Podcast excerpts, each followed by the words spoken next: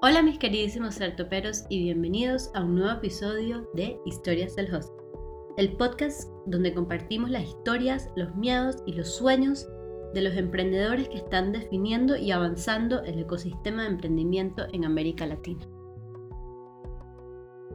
En este episodio de Historias del Hustle vamos a estar escuchando la historia de Courtney McCollum. Courtney es la fundadora y actual CEO de Runa HR, una solución completa de software de recursos humanos que ayuda a pequeñas y medianas empresas en México a completar sus nóminas de manera extremadamente simple. Yo definitivamente disfruté muchísimo mi conversación con Courtney y espero que ustedes la disfruten también. Aquí vamos. Okay, hi Courtney. Thank you so much for being with us today. Thanks so much. Happy to be here. So, can I know this is not quote unquote like your first rodeo? You have um, started companies before. Can you tell me a little bit about when did you start your first company? Did you always know you wanted to be an entrepreneur, or was it something that just kind of like came along? Yeah, I sort of have kind of the classic story um, with um, that you might hear where know someone's from a small age starting businesses and since you know from the lemonade stand yeah the lemonade stand yeah. my sticker club to you know a million different versions of that all through my life so i definitely knew i wanted to start my own company um, i think kind of the motivation around it definitely i would say came from my mom mm. um, from a very young age it wasn't about kind of what do you want to do it was always like what do you want to do to change the world mm. um, thinking of it always in terms of a vehicle that i would drive to institute change. Mm-hmm. I mm. originally thought that vehicle would be a nonprofit. Mm-hmm. So I started my first company um, right after undergraduate. I did a Fulbright uh, in China and ended up starting a microcredit um, online application where mm-hmm. basically individuals can um, give a loan, a micro loan through our platform. But after working in the nonprofit space, I really liked the work we were doing and the impact we were having, but I didn't like running a nonprofit. I wanted to use a for profit vehicle. Uh, and so from there is when I really made the transition into what I would call kind of the, the startup world, the for profit startup world.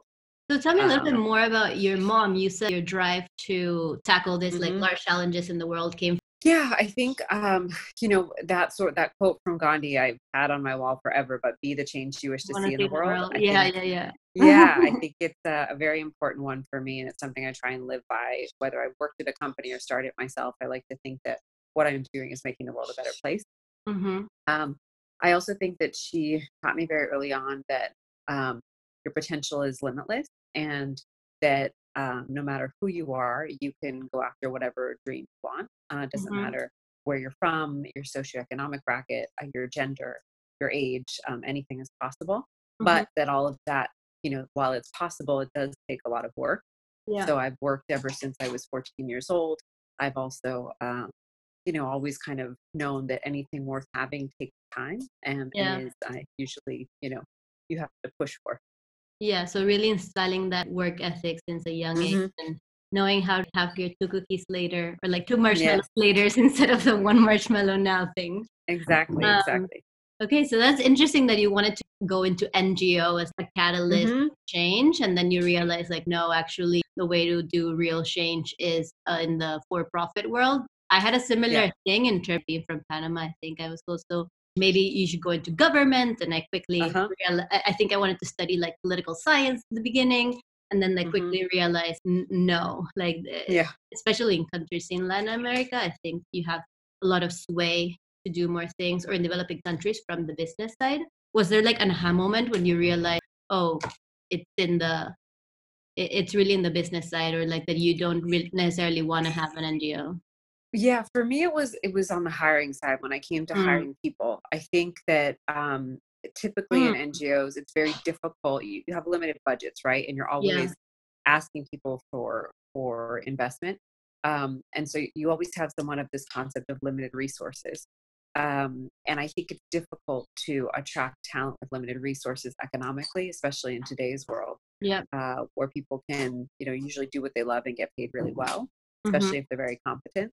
Mm. Uh, I I also think um, you know thinking about it from a talent perspective typically a lot of the kind of um, CVs that you'd be interested in hiring are usually like to be the founders of organizations.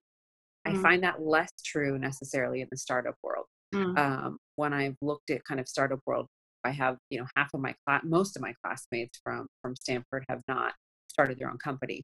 Most mm-hmm. of them have gone and worked for other companies. Uh, so I, I, really looked at that piece in particular, and really, an organization is only as strong as the people who make it up. Totally. And so for me, uh, the company vehicle just seemed to make sense more from kind of an operations standpoint, um, where people looked at salaries as sort of investing in the company, um, just a totally different chip than what I found in, in the nonprofit world. That makes total sense. I hadn't seen it from that point of view, but that makes total sense. So you've had this realization, and then mm-hmm. what, what? Where did you go next? Yeah. So um, in starting my first, you know, company, or which was the nonprofit, I had a lot of challenges running Excel. Uh, mm. So everything, you know, any business you have, you don't think about it, but it does come down to kind of making the numbers work. Mm-hmm. Whether it be everything from you know your simple budget of what you're spending per month, all the way to uh, what to price your product at, uh, to what is your cost of acquisition of a user um, and how does that balance out with the value of the user all of this were, was using excel and i really had no training in excel my mm-hmm. undergraduate degree was in chinese and economics and while i knew a lot of economic theory i didn't really know my way around uh, an excel um, or a, a, balance sheet or a p&l yeah. so i actually jumped from there to morgan stanley investment mm. banking mm. Um, because I asked a lot so of from NGO who, to Morgan Stanley. I love that. yeah, and like the heart of it, investment banking. But I think the reason I did it is that I asked a lot of people that you know I considered to be inspirational for me and, and in places where I would want to be, and asked them what would you do if you were me. And a lot of them recommended Morgan Stanley because it was a great just financial background um, and overview training program and i think that's really important for an entrepreneur to have till this day you know when i was brainstorming the idea for runa um, mm. I looked at a bunch of other companies and I built out really financial models of those companies um, five, ten years down the line to even see if this was the business I wanted to start building um, and if it made sense. So you so went in thinking about it as a school. Yeah, I really did. I was like, I'm going to be in for two years and out. Um, definitely, I was not kind of. I didn't fit the Morgan Stanley mold per se. Um, luckily, my Chinese was good enough that they let me in. Um, but after that, I mean, I, I really just studied finance like I had studied Chinese in undergrad and became fluent in the language. Uh, and then from there, jumped back to the world that I knew, but through um, through the the loophole of venture capital. Mm-hmm. Okay. So venture venture capital for me, you know, was a continuation of finance per se, but mm-hmm. really taking me back to early stage, which is more about idea generation and concept and market size, less on sort of the the financial economics that you really run into post Series A and B, and B when you're more as a growth company. Yeah. Uh, so and then how did you make the decision to go to business school? Because you seem like you were yeah, I, a good I was, in, in, VC. It's like a lot of people go to business school, so then they can go to VC. Um, uh, yeah. Well, I think a couple reasons. One, I did receive some good advice that was, you know, um, as a woman in business, it doesn't mm. hurt to have uh, a business degree. Um, if you decide to go out of the workforce, it's always sort of a way for you to get back into the workforce, yeah. which to me had some sort of credibility. I, I, was sort of 25, 26, 27, 28 those years mm-hmm. and wasn't necessarily 100% thinking about having a family or ever going out of the workforce. But yeah. I thought it was something that I should probably take um, as some sort of advice think the other part was really there are two tracks. I think you ask people who go to business school if it was the right decision for them, and they say yes. Mm-hmm. And you ask people who didn't go to business school if it was the right decision for them, and they, and they say, yes. yes. Yeah. so I was I was actually evaluating a position at a at a clean tech company in China with Sequoia as a mm-hmm. COO or going to business school. And I decided to go to business school. I don't I think I would have been, you know, in a different place maybe geographically in the world, but I think yeah. I probably would have still been in the same career path, still been starting companies, um, and still been fine. But I really think it's just a personal decision, and you do it or you don't, and I think you'll be fine either way. Yeah, I find that to be totally true. So you talk a lot about I got the advice from here and I got advice mm-hmm. from there, and it all sounds to be uh, great advice. Uh, mm-hmm. How like where is this advice coming from? Is it previous mentors, professors, like people you've worked with, family, and how do you keep track of how many voices you get versus like what your inner uh, path is telling you you want to do? Um, yeah, I've always been a big believer in in crowdsourcing, so I never mm-hmm. trust one person's opinion. I always yeah. ask people. Yeah. I mean, till this day, I don't have one executive coach. I have multiple advisors for multiple different things. Mm, um, so I have a I have a, a, you know a general thesis that I think when I make a decision, I ask a lot of people, and then I sort of see where my gut, it, what my what my gut feeling is, and then I make a decision. Um, so yeah, I think at the time, um, specifically, you know, going through each stage, it, some some advisors have carried through through the years. Other ones I've sort of made you know made them and gotten to know them as I as I've moved along my path. Um, and but I think specifically when I you know in the startup world, I've had many that have been kind of you know reoccurring themes, if you will. Uh, but generally, they're people who I think I get the best advice from people who are a couple of years further down the line than I am. Mm-hmm. So not necessarily someone who's you know 10 20 30 years down the line but someone mm-hmm. who's um, if I had to put it in company stages, if I'm at a Series A, they're at a Series C or a Series D, anywhere from you know two to four years ahead of me. I think is super helpful. Um, and there was definitely a woman who um, you know was a couple years ahead of me at Morgan Stanley, who also went into venture capital, um, who was very influential in some of my decisions. Um, and then also folks who were at business school um, a couple years ahead of me that I that I spoke with as well. And then just general um, mentors who I think or advisors who were women or men that I clicked with in the startup world that I said, hey, this person's sort of like me. I think that's a key part for advisors is that you really can't force the relationship. You either click or you don't. And if mm-hmm. you click, I think it, the whole relationship will flow much more easily. And unfortunately, you can't always click with the people you want, but there are a lot of people you can click with. So I think just keep trying to find someone that you click with that you also respect um, you know professionally and and then you know start start a conversation with them. Yeah totally. So you seek advice you decide to go to business school you're at business school and then you graduate and you move to peru to be the cmo of cabify. Can you tell me a little bit more about that decision? Yeah sure. So um, i actually when i was ending business school i was starting my second company which was a crowdsourced jewelry website um, oh i skipped a step yes Okay. Yeah. So um, it's like a belief in time now, but it wasn't yeah. part of my life. And I had basically closed my seed round before graduating. Uh-huh. Um, and so we had some money in the bank, was moving to New York. And then I clicked with a classmate um, when we started dating the last couple of months of school. We had always been friends, and yeah. I think neither of us thought anything of it. But um, as those things go, um, he now is my the husband of um, my husband and the oh. father of my two children. So um, you know, funny how or life takes you, but you know, from the very beginning with Stanford students marry Stanford students. Yeah, it happens. I mean, it's just the age group. It's the age group when you go into business school. Yeah. Um, you're in your late 20s, early 30s, and it's just yeah. that time when people are starting to make those decisions. And I mean, I definitely was not looking for that at all. I didn't even really think I'd get married in life, but um, you know, life happens. Um, yeah, when you're busy so, making plans yeah yeah so there was just no pressure no expectations and when we had left school it was sort of like well, let's keep in touch and we kept in touch and and dated long distance for a couple of years um, and then yellowsmith um, which was my company that I, I started in new york the jewelry company was really a hard was really a hard company we were trying to do so many things um, we were basically crowdsourcing designs letting people vote and then we would manufacture and sell the winners on our website and in a and in a network of boutiques across the country. Um, it was very elaborate model. Um, and while it had was very kind of one of those good for the world models and that every piece of jewelry we sold, the mm. original designer got a royalty. Yeah. Um, it was very hard to scale.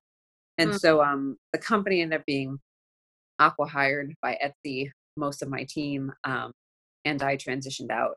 And at that point, um, my then boyfriend and I at the time mm-hmm. had been dating for almost two years long distance. And I think it was one of those where, like, let's try this and see if it works. And if it works, you know, there's a future here. And if not, then I can always go back to Silicon Valley and find a job somewhere. So with that acqui-hire, I moved down to Peru in February of 2014. Um, I did not speak any Spanish. I was, wow. as I mentioned, in undergrad was a Chinese major, and then in college, in high school, was a French major. Uh-huh. Uh, so really had no Spanish, which is um, a crime if you grow up in California. But um, one I had committed. And so when I moved down, I basically did six months of language training and then popped my head up to start to look for what was going on in technology in Latin America and more directly Peru and found kind of the options of mobility, Uber and Cabify. And at those t- at that time, Uber was very small in Latin America. It was really focused on China and Europe. And um, Cabify was doing a great job really taking hold of the market while Uber was paying attention elsewhere. Uh, Cabify was started by a Stanford grad, which is how I got connected to the founder.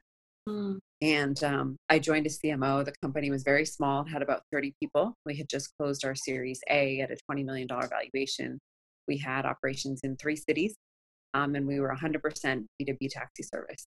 And over the following four years, uh, we, we opened up 130 cities across 12 countries. And we grew from a $20 million valuation to when I left, we had just closed our Series D at a $1.5 billion valuation. And we grew from 30 employees to 2,000 employees. Well, so you're um, across the region. So you took a CMO position in a different continent. You don't speak the language. Have you done marketing before, or as a- no? I was not officially a marketing person. I mean, okay. the people that know me know I've been. I'm very visually oriented, um, uh-huh. so I will say I have kind of an eye for design. Um, and I think a lot of you know marketing in technology is Excel. It's um, what channel did it come from? How much did it cost? What's the value of the of the customer that you're getting out of that channel and how did those numbers compare so a lot of CAC and LTV per yeah, channel like country. business design mm-hmm. yeah mm-hmm. so we had we basically had a, a, centralized global marketing hub in peru mm-hmm. uh, where we managed um, all of the analysis all of the content all of the um, all of the kind of strategy um, as well as um, communications uh, when you joined, users. you were employee number what of Cabify? So there was about 30 employees when I got okay. there. Okay, so it was small. It was very, very well, small. Were, I'm curious, what were like your first impressions of, of working in Latin America? At that point, you've worked in the U.S., in China, but yeah. never in Latin America. As yeah, say outsider coming in, I'm curious, what were some of your first reactions? Yeah, I definitely had, um, a, you know, a, a culture shock, if you will. Um, it was you know, Latin America operates very differently than the States. Um, however, remember I had worked in China before, and China yeah. is very different than the United States. So I would yeah. say, you know, um, in I'd say China's on one end, America's in the middle, and then like Latin America is more on the right side. So it was definitely a lot different than than the states, but was kind of used to adjusting to to local norms. So I mean, one of the the simplest things is just um, that Latin America is made up of multiple countries and um, multiple work cultures as well. Um, how people work in Spain is not how people work in Mexico. How people work in Mexico is not how people work in Brazil. So I think that was a first learning curve for me, especially as we opened up new countries um, and just how people talk about things, how people open up with ideas. I think Americans are very forward with their thoughts. Um, and Latins aren't necessarily that way until they know you um, or are very very careful about how they say things. Um, I think there's also a part of having to get to know someone before you really feel comfortable working with them, um, which is different than the states. Um, and and just kind of you know dealing with some of those cultural challenges from one country to another. If you have a centralized marketing hub um, in Peru, how is that perceived in Argentina, where there's a design center of the world? You know, and so I think some of these little challenges that we dealt with um, on the day to day were things that I had no concept of really from the United States because it's really just a block. Yeah. Do you, you think know? that was um, something that helped you in your journey, uh, mm-hmm. like hindered you? Because people no, for sure, both ways. For sure, I think. Well, I think one, I got a lot of. I, people gave me a lot of space because I, they knew I wasn't from. Uh, mm-hmm. it, I wasn't from Latin America. If anything, I think um, you know as I hear more about the Me Too movement and and gender as kind of a woman who is you know senior in an organization, I think if anything, I was American first and female second. Um, mm. Most of the way I was perceived was like, oh, she's the crazy American, or you know, this is how Americans are. That's um, interesting, yeah. Which I think is funny um, because it allowed me a little bit to escape some of those, you know, gender biases that I think would have been applied if I was in the states. Um, but definitely, I mean, it was very helpful for me learning how to scale an organization from within the umbrella of Cabify because I did not then have to learn that on my own. Um, I take mm-hmm. I've taken a lot of those learnings with how we built Runa uh, from from the from day one, um, and I'm very grateful for those learnings that I was able to um, do. You know, while while growing Cabify. Yeah. So you mentioned Runa. Runa is a startup mm-hmm. that you are the founder and CEO right now. Um, mm-hmm. And I know that idea came from kind of like the challenges you were having as you were mm-hmm. uh, leading the t- the CMO as CMO of Cabify. So um, uh, can you tell me a little bit more of like when did that idea came up? Uh, what was the challenge yep. you were trying to tackle? I know it doesn't just happen like that. That you're oh mm-hmm. problem. Let me leave this job and yeah. start my company. So a little bit more detail on that transition and, and how did you really start, Runa? Sure. Well, I think, you know, when I joined Cabify, um, it was always very clear from the beginning, and, and I spoke with the founder, Juan, about this, that, mm-hmm. hey, you know, I've never really worked for another CEO before, um, but I'm happy to, because I have so much to learn down here from how to start a company in Latin America to how to really work and operate down here. Mm-hmm. So I always knew that I would start another company. I just didn't know what. Um, mm-hmm. And so with Cabify, I just started kind of making observations across countries, right? Things mm-hmm. that we dealt with in one of our um, hubs that we also were dealing with in another. A lot of uh, where I focused was really more on the B2B side. And the mm. reason for that was that I just, I didn't really feel like I understood the consumer in Latin America. I don't think I'll mm-hmm. ever be the consumer in Latin America because I just come from a different world. Mm-hmm. Um, and so it was hard for me to really think of what kind of the next consumer innovation for Latin America, mm. whereas B2B is much more about efficiency.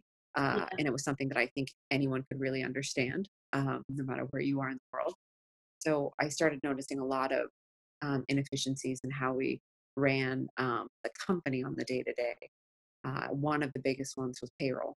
Mm-hmm. And payroll was a big issue because I would get complaints anywhere from 10 to 20 complaints a month as we started to grow by the time we were at 2,000 people, I was directly or indirectly managing 350 people.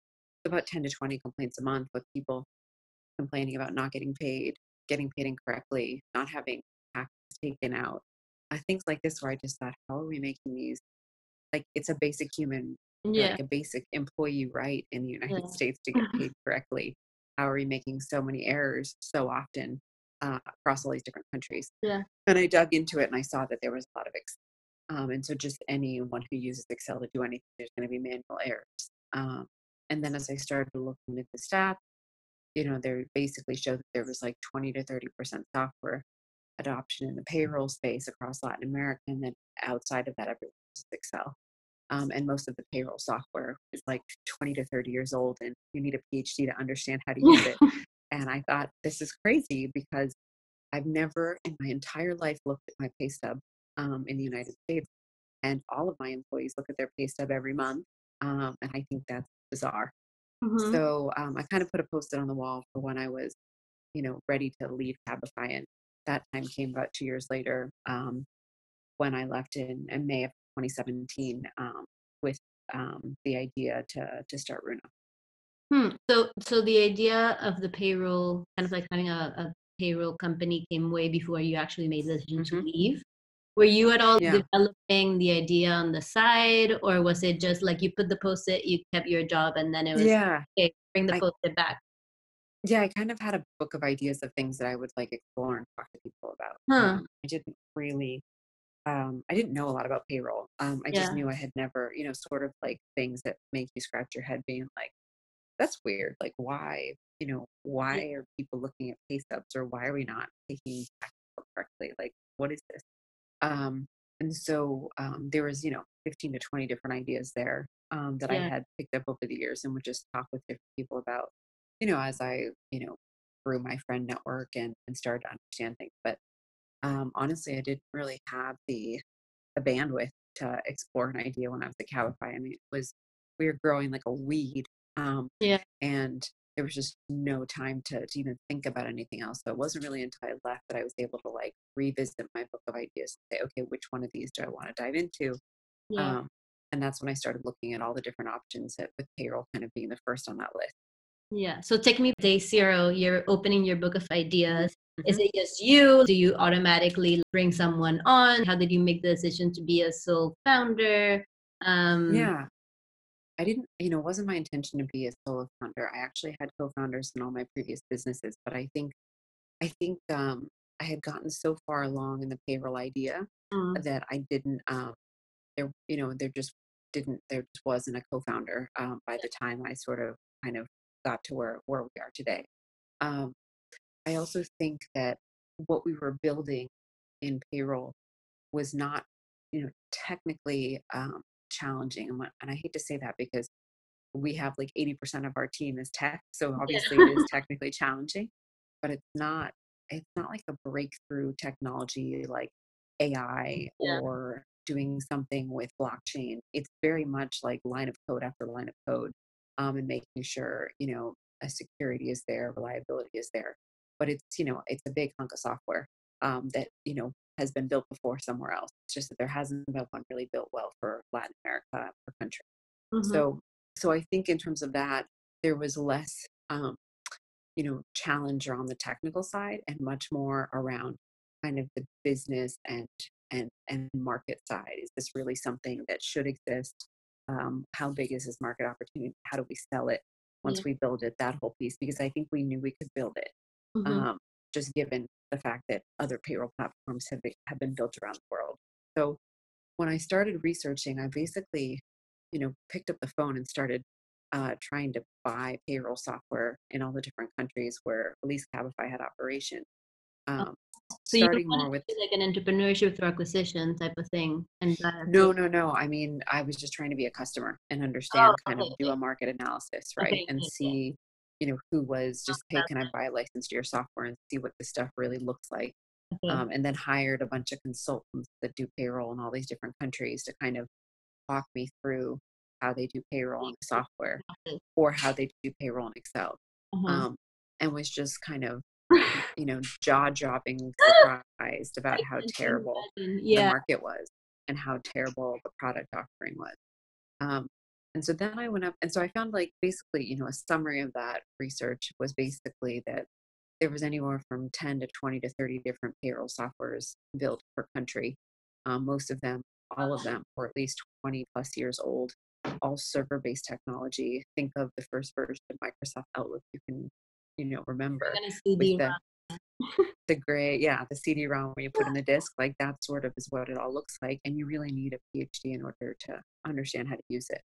And so it reminded me of just, you know, the first version of software I saw. My dad's a doctor and what he used for his like patient management software back when I was 14 years old.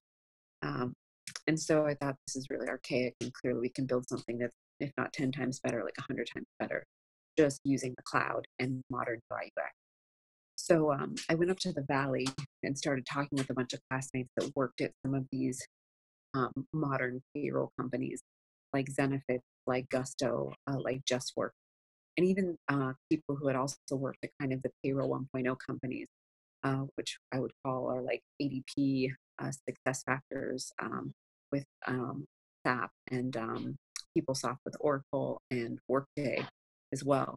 And the long and short of talking to all those people was basically that payroll is very local, and all those softwares were really built for U.S. based companies. Um, they're not really set up for for companies who are Mexico headquartered companies.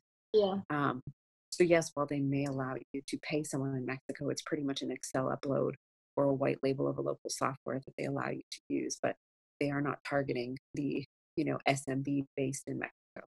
Um, and so, who is targeting that person are all these very old softwares um, that are pretty terrible. Mm-hmm. So to me, it was just a huge white space where we could build a much more robust software, a much better customer service experience, a much better sales experience, um, and um, also just better software. Um, yeah. And so with that, I kind of sat down and said, okay, let's let's go and build it. So in terms of timeline from like you ending your job at Cabify to saying, yeah, let's go and build it, like that kind of like initial research, you on your own process, like how long was that? It was about two months. Okay. May, June, July. No, not long. So, it was so pretty. I mean, I didn't even get to the other ideas on my list. I think I mean, payroll's a pretty attractive business. When you, I mean, I part of my process was also reading about payroll businesses. So mm. um, there's hundreds of billions of dollars in public companies that are just payroll software companies that just service the U.S. Um, on the New York Stock Exchange. Um, and biggest one is a company called ADP, which mm-hmm. is an mm-hmm. $80 billion company. Wow. Um, today, when I started Runa, it was a $50 billion company. Um, and it really just grows because they were first. yeah. They were first and, and pay. I mean, the beautiful thing about payroll is that you have to do it every month, or in, in the case of Mexico, twice a month. So most people, when they pick software, they don't really shift after that. They don't change because everything's sort of automated in one system. And so the idea of changing is just very costly. Um, it takes a lot of time. Did you think However, having a previous company where it ended up being the resolution that it was not quote unquote a good business or a scalable business made you think so much uh, mm-hmm. like about like is this in its core a good business? For sure, for sure. I think I definitely was like, you know, at the end of the day, your biggest investor in your company is you. I think a lot of founders don't necessarily think that because you do have to raise a lot of money. Um, you do have to recruit a lot of talent, but really you're wasting your own time um, if it's not a business you want to run one day. So just fast forward what it's going to look like, what it could look like, and see if that's the business you want to run. Um, and I think economically, um, payroll companies are just fantastic. Um, huge, I mean, amazing gross margins, 80%. Um, you're building something that only um, huge barriers to entry. Um, you know, it will have taken us almost three and a half, four years to build out Mexico, and mm-hmm. that's mm. well-funded years. Um, and then every you know day on top of that is just another another way that we're really outmaneuvering anyone else um, that wants to start you know the next day trying to build a competitor to Runa. Very different than the taxi business person yeah. Um, you know, where another person can build a taxi app. I mean, look at how over the last two to three years, um, what Didi has done in a very short period of time. There's very, um, very zero, there's low loyalty um, for customers in the taxi business and very low barriers to entry.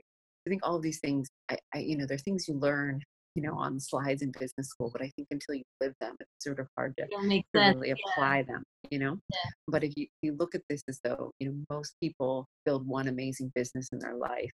Um, you're putting all your eggs in that basket. Like I really want to try and do as much as you can on the 360 degree view of is the business that I really want to run, assuming I actually make it.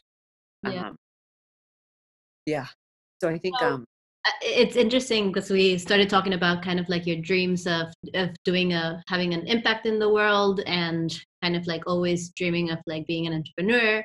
And then you end up like okay the dream is a payroll company. Like i don't think no kid is like when i grow up i want to you know no. have a payroll company. So like did you did you have any moment where you like mm, maybe this is not impactful enough or yeah or the opposite i don't know yeah no i think it's true but i mean when i started thinking about building you know starting another company it was like every single company um, in latin america needs to pay their employees and a lot most companies because they're doing it excel are paying employees incorrectly and usually the person who loses out is the employee not the employer yeah you um, knew how impactful it was because you had your own employees for forever kind of like having to check their yeah their, their. And, i mean I mean, people live paycheck to a lot of people, most people in Latin America live paycheck to paycheck. And yeah. so I think it, it's terrible that people can't count on getting their income paid correctly. It's the beginning of your economic life cycle every month when you get paid. Think about it. You know, your money hits the bank, you pay off your bills, um, you go out and maybe buy something nice for yourself, take everyone out to dinner. Like this is like a very typical cycle in someone's life. So in terms of impact, I think it's one of the most impactful things we could do is making sure that every employee gets paid correctly, that the taxes are appropriately taken out of the paycheck, they're actually reported to the correct agencies. Because another thing you don't think about is, for example, in Mexico, you're taking um, basically amounts out of paycheck for Social Security, you're taking amounts out of paycheck for healthcare. Mean, if those aren't reported correctly, um, you're basically not able to get social security benefits that you anticipated when you're unemployed or retire um, and you're not able to get the healthcare services you need when you're sick. I mean, those are two very important life moments yeah. when they happen. Yeah, no, I agree. Okay, so it's you've decided. Okay, let's do this. What did you did you hire someone? Were you like, I, I need a, a technical person to start building it? Did you like outsource it? Um, also, yeah, you were so, in Peru still, so and the company started in Mexico. Like, how did you make mm-hmm. that decision? Did you move? Yeah, so I was when I left Cabify, I was actually six months pregnant. Um, so moving to Mexico was not really that an option. but I did know that we had to launch the payroll product in a in a market that was big enough where I would never have to leave that market to build a billion dollars. Mm. And so that that was really Brazil or Mexico. Mm-hmm. And I didn't speak Portuguese, uh, so I basically picked Mexico. Um, mm-hmm. and um, another part of Mexico, picking Mexico, was also that I thought it was a really great place to headquarter a company after working in all these different countries in in Latin America. I saw a lot of promise um, using Mexico as our headquarters. One for recruiting talent from anywhere else in the world, um, whether that be another Latin American company, country, um, United States, or um, from from Europe and, and other places where we've recruited talent. Mexico City has a very cool vibe and a very cool culture. Um, it's also a very affordable city to live in versus someplace like Sao Paulo. It's very expensive. Um, I also think that Mexico, from a labor standpoint, is very interesting. They have one of the complex payrolls of all of Latin America. So if we could conquer payroll in Mexico, we could conquer it anywhere in Latin America. For all those reasons, Mexico for me was 100% where we wanted to headquarter the company. However, I was based in Peru, and so originally, when before we hired anyone, it was always from the beginning like we're moving the company to Mexico. Mm-hmm. This is just um, we're here now because um, I'm here. Now. Um, I'm having a baby. yeah, and we had basically eight months of development before we even launched. Um, so, so yeah, that was sort of um, you know the thought behind Mexico. And really, start we started with um, before we ever started coding, we started designing. So another learning from my previous companies is that I think a lot of people think they need a developer. I don't actually need a developer to start. I think you know developers think of them as the builders of the house mm-hmm. um, and the architects of the house. But before you start building a house, you want to see what it looks like. You want to see what the kitchen feels like. You want to see what the bedrooms like size look like. You want to have all the decorations done. That's basically you know the plans of the design, the 3D um, designs you get of a house. You can build those first with a UI UX designer. Um, so build your product how you see it being in the real world. Pop those designs into InVision, create a video, and then try and sell it to the people you're trying to sell it to. That's what we did for the for a month, and we got a lot of great feedback and a lot of interest. Um, and so with that, we were then able to give even better design, uh, or sorry, better spec to the engineers to be able to start building the platform. Um, we hired a couple of engineers in house, and we also started working with a dev shop, always with the idea that we would take the developers, would take the you know the code out of the dev shop, and you know keep it within Runa um, as soon as we found the right people to bring on. So um, we were kind of 50 and what ended up happening is all those developers ended up leaving the dev shop and joining Runa. oh, wow. That says a lot about uh, you and your team. But so you're hiring people, you're getting dev shops. I'm assuming all of this requires capital. At that point, had you raised any money or, or not yet? Yeah, so there was someone who I um, you know was fortunate to have met in Peru who um, he built uh, was one of the founders of the biggest private equity firm mm. um, mm-hmm. in uh, in Peru, and basically was part of this whole curve of growth of, of, of uh, private equity during the 80s Peru um, as they opened up really the, uh, the middle class started growing, um, everything started back in the commercial sector. Um, they invested in everything from hotels to supermarkets to banks to insurance firms. Um, he was one of the founders of that private equity firm, and he was retiring from private equity because he felt like venture capital was sort of the next wave um, of opportunity for Latin America. And we had met it, and you know, he basically gave me a blank check and said, "Whenever you're ready to start something, um, you know, I want to be your first check-in." Mm. And um, so he was. He basically gave us uh, a three hundred thousand dollar check, mm-hmm. um, and we used that to fund operations for the first, you know, while I had my baby, and then right after I had my baby, and then I went back to um, Silicon Valley in um, in the fall. Um, so we started coding in July. I was in Silicon Valley around October, November, um, fundraising for kind of our official seed round. Did you think that having that kind of like blank check, like I trust you, whatever you do will be successful, go forth? Is it like something you think you were able to do because you were such an exception in Latin America, type of like big fish, small pond, or do you think like that's a situation that could have happened to in the in the U.S.? I think it has a lot to do with interpersonal relationships because I've seen that sort of thing also happen in Latin America. Maybe it's not a three hundred thousand, yeah, hundred thousand dollar check, but there are those people who you just know are going to go do something. Mm-hmm. And I think, um, you know, sometimes they're foreigners, sometimes they're not. Um, I mean, I've done it myself. I, I seed invest in, in a number of companies in Latin America. You just kind of see it, you know, it sort of is like pattern recognition, guess, what they, what they call it. Um, and you just know like this person's going to do it. Um, hopefully it's this idea. That's the one thing you never know. It's going to be this idea or another one. That's your, your risk as, a, as an angel investor. But um, I think, um, I think he had sort of that gut instinct and had invested in multiple entrepreneurs for decades.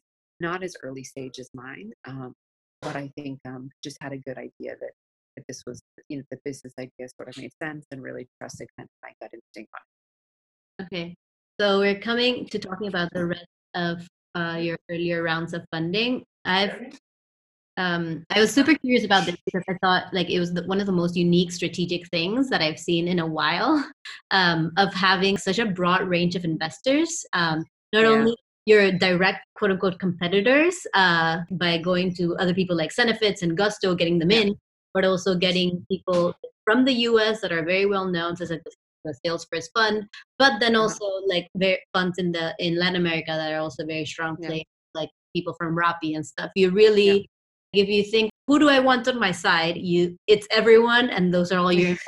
So, like, were you really strategic yeah. about that? I was just like applauding you from the yeah. I was reading that.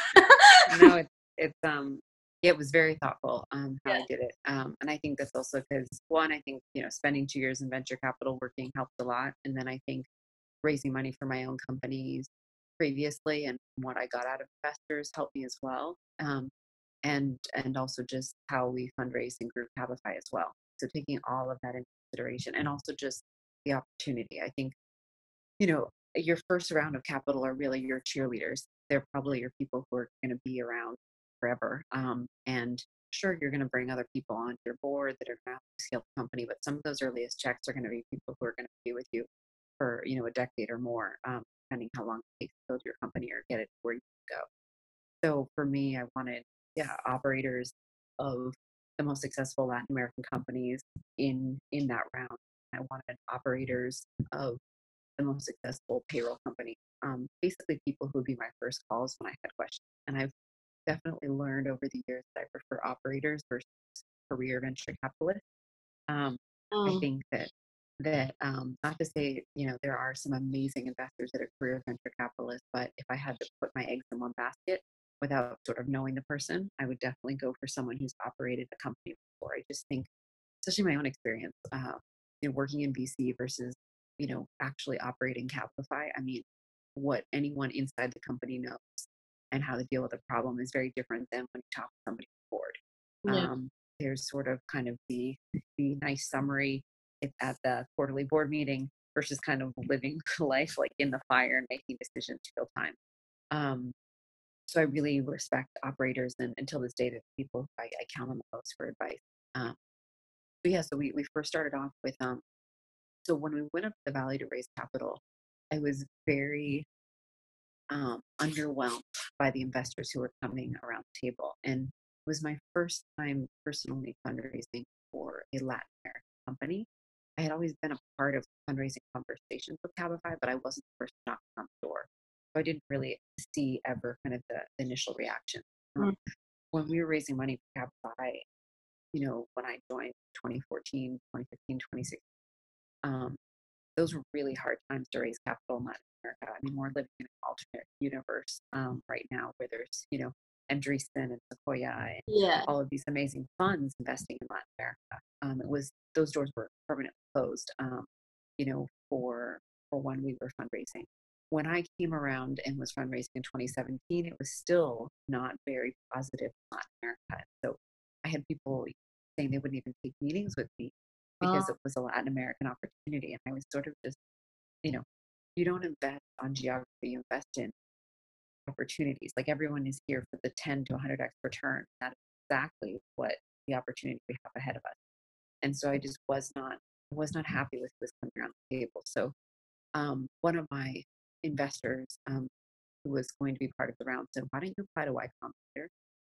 And I never really thought of Y Combinator. Sort of thought I thought I had outgrown Y Combinator because I was, you know, 30 plus years old and wasn't the the template kind of 15 year old MIT dropout that that typically you think of with with Y Combinator, but it did have a lot of merit the the recommendation because both Gusto and Zenefits, um, two very large payroll companies, um, modern payroll companies in the states, both came out of um, Y Combinator. Mm. And so I said, you know, let me think about it, and I got connected to Michael Siebel, um, who was running Y Combinator, and said, you know, why don't you come in for an interview? So I came in for a 10 minute interview. Um, and then I got the call um, from them saying, hey, we'd love to be in, in this class. Um, this was about December 20th, and the, the class started January 4th. Um, now, if you're going to do Y Combinator, you really have to be prepared to kind of be the best of Y Combinator. And so at this point, our plan was to launch in April. And so doing Y Combinator meant that we would have to launch in January, like four months earlier. So hmm. I sort of left it up to my team. I said, you guys get to vote. Um, if you want to do this, here's what we have to do. And we sort of looked at where we'd have to put band-aids and, and whatnot.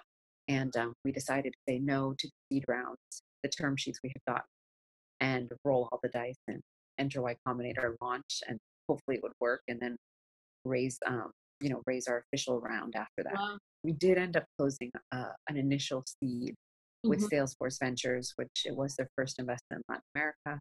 Um, and we liked Salesforce Ventures because they're the most successful SaaS company in the world. Um, and so to have their kind of stamp of approval and and um, you know expertise behind us, we were really excited about.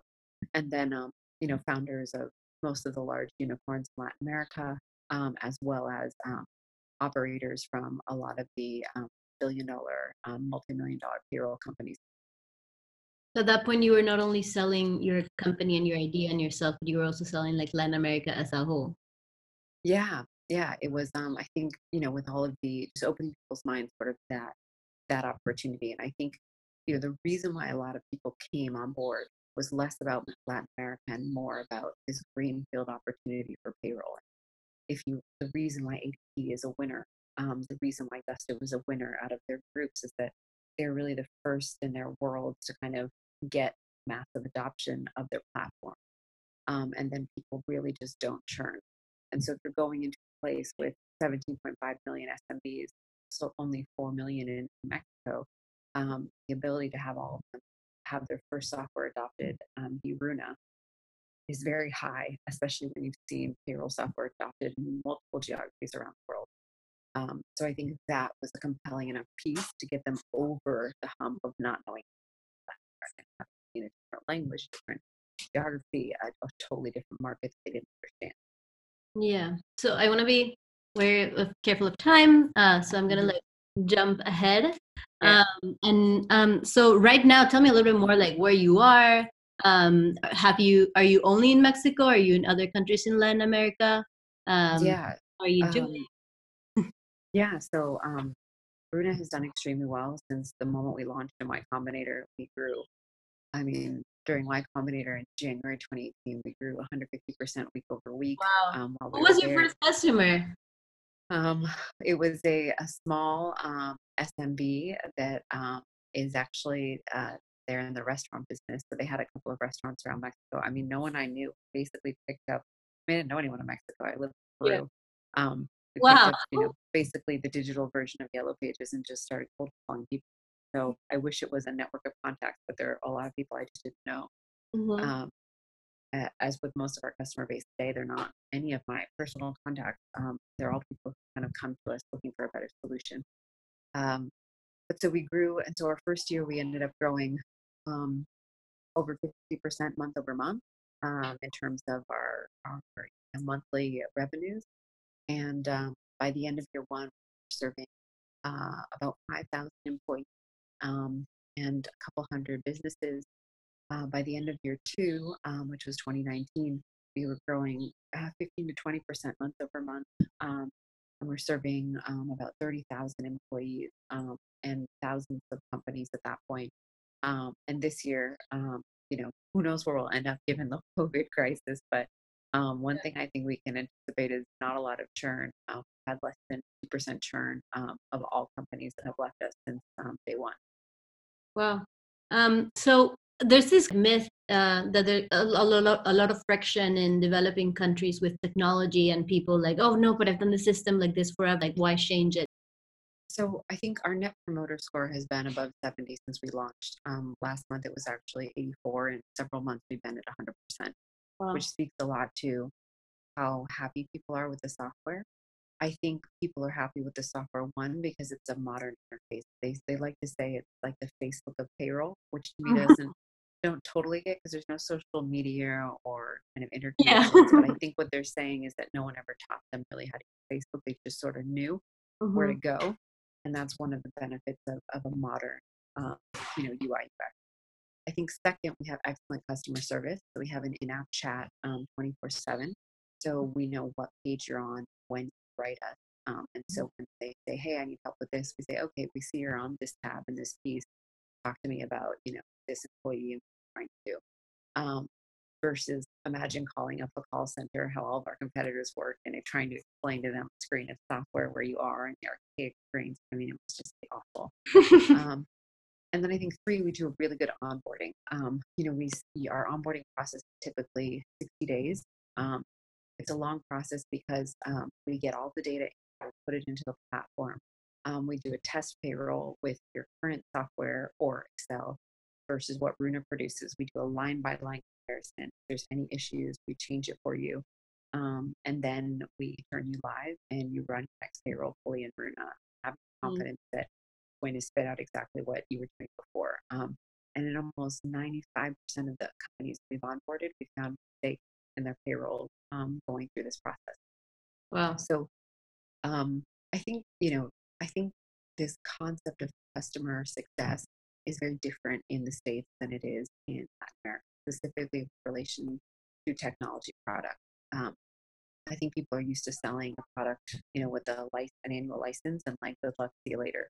Um, Runa has no annual license You pay month to month. If you're not happy, you can leave at any time, mm-hmm. and that keeps us honest. Um, it's very much how a lot of the platforms in the valley are run, because mm-hmm. there's so many options and there's so much competition. Um, there's little to no competition in payroll software in Latin America, but you know, our goal is not to be the best in Latin America. We really think we can build a payroll system that will even supersede a lot of payroll systems in the States, just given how nascent the industry is down here and it allows us so many more things to do than what you can do in the States. Hmm. Hmm. So you're in, sorry, I didn't get that. You're in Mexico only right now? Yeah. So it's taken us, I mean, it will have taken us about three and a half years to fully build out Mexico. Yeah. Um, which is a which is a lot. And we have over 50 engineers and 20 people in product um, in the company. So Mexico has 10 types of workers, 32 states. Uh, when we launched in January 2018, we had one type of worker, one state. Now we have all the states and almost half the types of workers. And so by the end of this year, we'll be able to complete all the types of workers in all the states in Mexico, which means we'll be able to process any payroll in Mexico. Once we finish that, the plan is then to open up um, other geographies, um, primarily looking at Brazil first. Okay. Well, congratulations. Very exciting. Um, so far to go still. yeah, I know. but and I feel like we, we made a little bit of a dent. Like we say, like Latin America, and then you go into every country and notice there's a a whole lot different, like differences, yeah. like little nuances in culture that end up making difference. Um, but exactly. as you said, if you can be like the first mover and then create some sort of barrier to entry for the next person, um, that would definitely be awesome. Uh, I'm so happy there's someone like you eh, doing. No, that's so nice. Thank you. America, honestly, uh, this has been super helpful to me, um, and I'm hopeful it will be helpful to other people. So, like, just like the end of the conversation, where like given the the world right now and where it's going like what are and even just like in general like what do you think is like your challenge going forward and like would you have any questions for professors was our biggest challenge. Mm. Um, you know, Gusto today is a 3,000 person company. ADP is a 50,000 person company. Mm. Um, I think it's going to be a challenge building that size of company um, in Latin America for a number of reasons. I mean, we're a technical product. Um, whether or not you're an engineer or not, you have to be technical using all the software platforms we use to manage customers, um, sell. We use Salesforce. I mean, marketing, three to four different platforms. So you do need kind of a technically savvy labor base to grow. Um, I also just think some of the you know concepts culture that are important in HR are very different here than what I've experienced about. So mm-hmm. uh, trying to keep a balance of, of that. Um, everything from diversity and inclusion to kind of what employees serve from a benefits perspective, um, healthcare perspective, and even how they're paid. Very, very different operating system down here. So for me, I, I really think Runa will be strong if we keep a multicultural staff as we do. Um, we have people from 18 different countries, 400 people now. Um, we have people from 18 different countries. Uh, obviously, there is a majority of Mexicans, but I'm majority, like 60% of the company, the other 40% are foreigners. Uh, we have more women managers than men. Um, that sort of flips everything on its head. We have, you know, managers um, from many different countries as well, Mexico. So that cultural piece is really important to me. And how do we scale that to maintain kind of our Runa culture, um, the, the part of Runa that I'm proud of, uh, to me is our big challenge. Um, it's something that I think all companies deal with, but in particular, it's something unique for Latin America because I think of how we built the company from the beginning just very differently than how yeah. Yeah. No, to me, it's like a total myth debunked because I was like, oh, in Latin America, you kind of have to be from the country or else it's going to be really hard. Yeah. And I almost think because you were so unaware, and then like it, it, it kind of like ended up working to your advantage. Yeah. Yeah. Uh, it's the same. I mean, same thing when people apply. Like, I don't know what is the Princeton, Harvard, and Yale of Latin America. So yeah. we just do technical tests and you know, if you yeah. pass and you pass cultural interview, you get into Runa. Like, I don't know what Latin last names or what Latin America because I'm a foreigner. So I think a lot of these things, I'm actually have been able to be a better manager and leader in Latin America than I necessarily would have been in the United States. Yeah. So the question would be around. I think managing that, like, how do you manage, um, you know, this this kind of because there's also cultural strife when you bring yeah. in other lots of other countries, uh, people from other countries, right?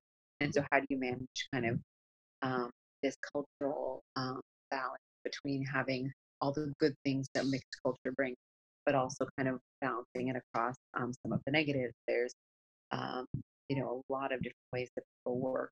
Um. Brazilians do not work the same as Mexicans, and yeah. Mexicans do not work the same as Argentinians yeah. nor Americans, and those are conversations that we have to deal with. Um, English, we've started using English as our primary language. No one's really good at it.